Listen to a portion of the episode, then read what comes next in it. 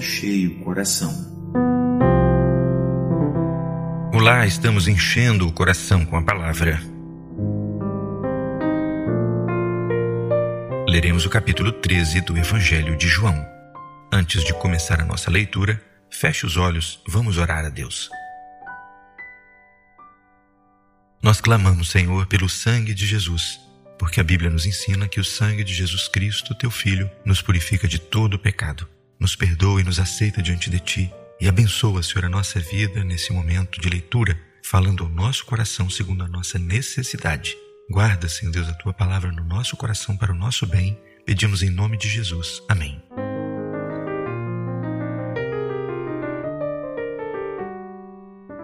Ora, Antes da festa da Páscoa, sabendo Jesus que já era chegada a sua hora de passar deste mundo para o Pai, como havia amado os seus que estavam no mundo, amou-os até o fim.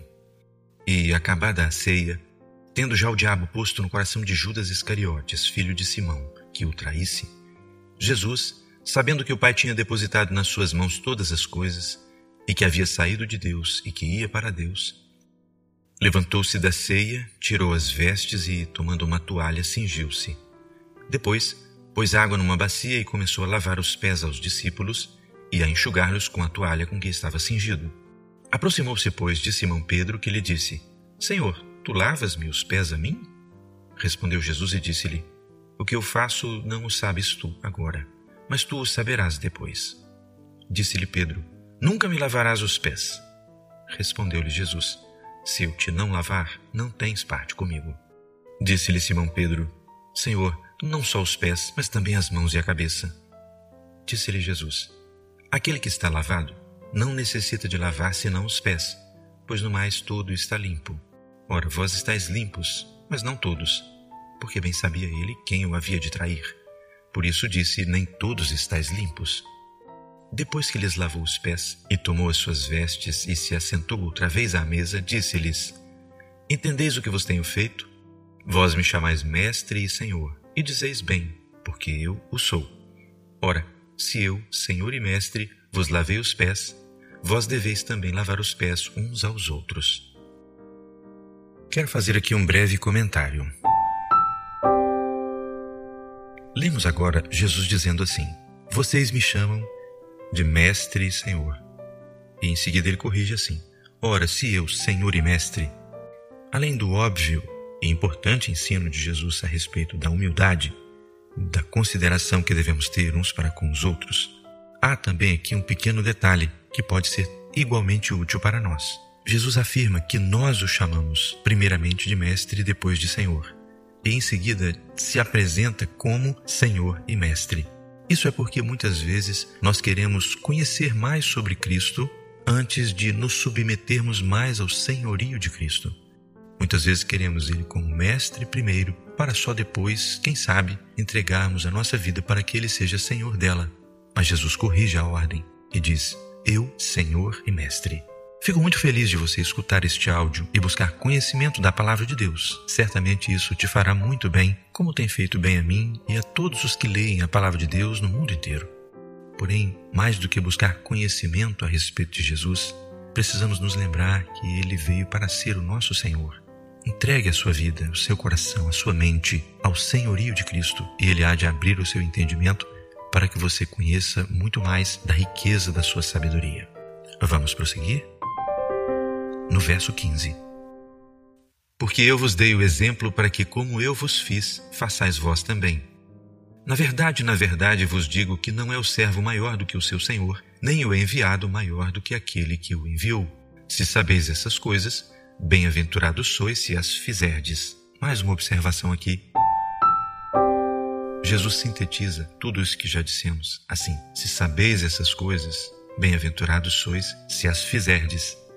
A bem-aventurança não está em saber, a bem-aventurança vem do fazer. Vamos seguir?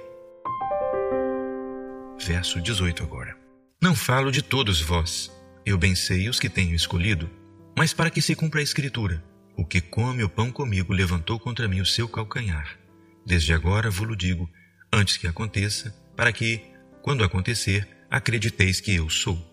Na verdade, na verdade vos digo que se alguém receber o que eu enviar, me recebe a mim e quem me recebe a mim, recebe aquele que me enviou. Tendo Jesus dito isso, turbou-se em espírito e afirmou, dizendo: Na verdade, na verdade vos digo que um de vós me há de trair. Então os discípulos olhavam uns para os outros sem saberem de quem ele falava. Ora, um de seus discípulos, aquele a quem Jesus amava, estava reclinado no seio de Jesus. Então Simão Pedro fez sinal a este para que perguntasse quem era aquele de quem ele falava. E, inclinando-se ele sobre o peito de Jesus, disse-lhe: Senhor, quem é? Jesus respondeu: É aquele a quem eu der o bocado molhado. E molhando o bocado, o deu a Judas Iscariotes, filho de Simão. E, após o bocado, entrou nele Satanás. Disse, pois, Jesus: O que fazes, faze-o depressa.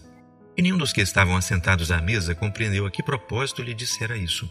Porque, como Judas tinha a bolsa, pensavam alguns que Jesus lhe tinha dito: Compre o que nos é necessário para a festa, ou que desse alguma coisa aos pobres. E tendo Judas tomado o bocado, saiu logo, e era já noite.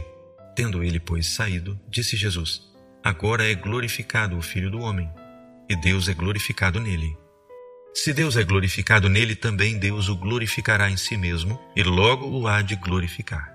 Filhinhos, ainda por um pouco estou convosco. Vós me buscareis, e, como tinha dito aos judeus, para onde eu vou não podeis vós ir. Eu vos digo também agora. Um novo mandamento vos dou, que vos ameis uns aos outros, como eu vos amei a vós, que também vós uns aos outros vos ameis. Nisto, todos conhecerão que sois meus discípulos, se vos amardes uns aos outros.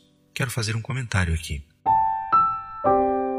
Esta afirmação de Jesus, nisto todos conhecerão que sois meus discípulos, nos ensina que a identidade dos discípulos do Senhor, da Igreja do Senhor, não está num rótulo denominacional, não está no modo como nos vestimos, nem na linguagem que temos. Na verdade, aquilo que nos identifica é o modo como tratamos uns aos outros, é o modo como nos amamos uns aos outros. Por certo, naquele grande dia, como Jesus muitas vezes afirmou, haverá apenas dois grupos um à sua esquerda e outro à sua direita.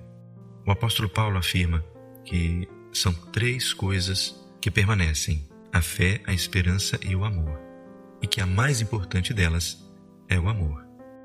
Paulo afirma ter guardado a fé, mas a fé um dia ela vai acabar, porque as promessas de Deus todas se cumprirão e estaremos com Ele na glória.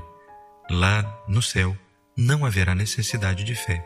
A esperança também se consumará no cumprimento de todas as promessas que Deus fez ao seu povo. Naquele dia não esperaremos mais, pois teremos alcançado o objetivo da nossa fé, que é a salvação da nossa alma. Mas o amor, este permanece para todo sempre.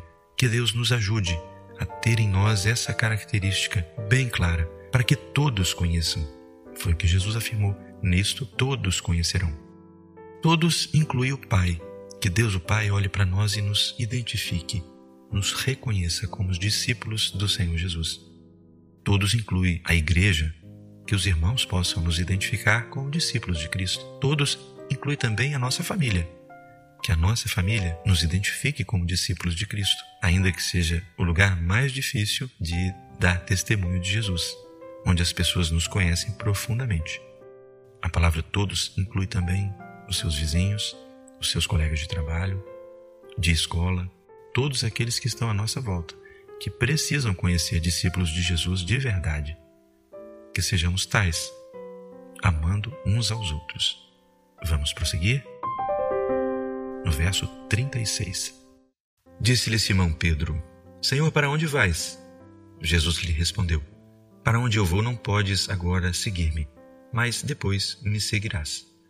Disse-lhe Pedro: por que não posso seguir-te agora? Por ti darei a minha vida. Respondeu-lhe Jesus: Tu darás a tua vida por mim? Na verdade, na verdade, te digo que não cantará o galo, enquanto me não tiveres negado três vezes. Que o Senhor nos abençoe. Você acaba de ouvir a leitura comentada de um capítulo da Bíblia Sagrada. Áudios com outros capítulos, além de textos e estudos relativos à palavra do Senhor estão gratuitamente disponíveis no site do que está cheio o coração www.doquestacheiocoracal.com. Visite e nos ajude a divulgar este trabalho e as boas novas do Evangelho.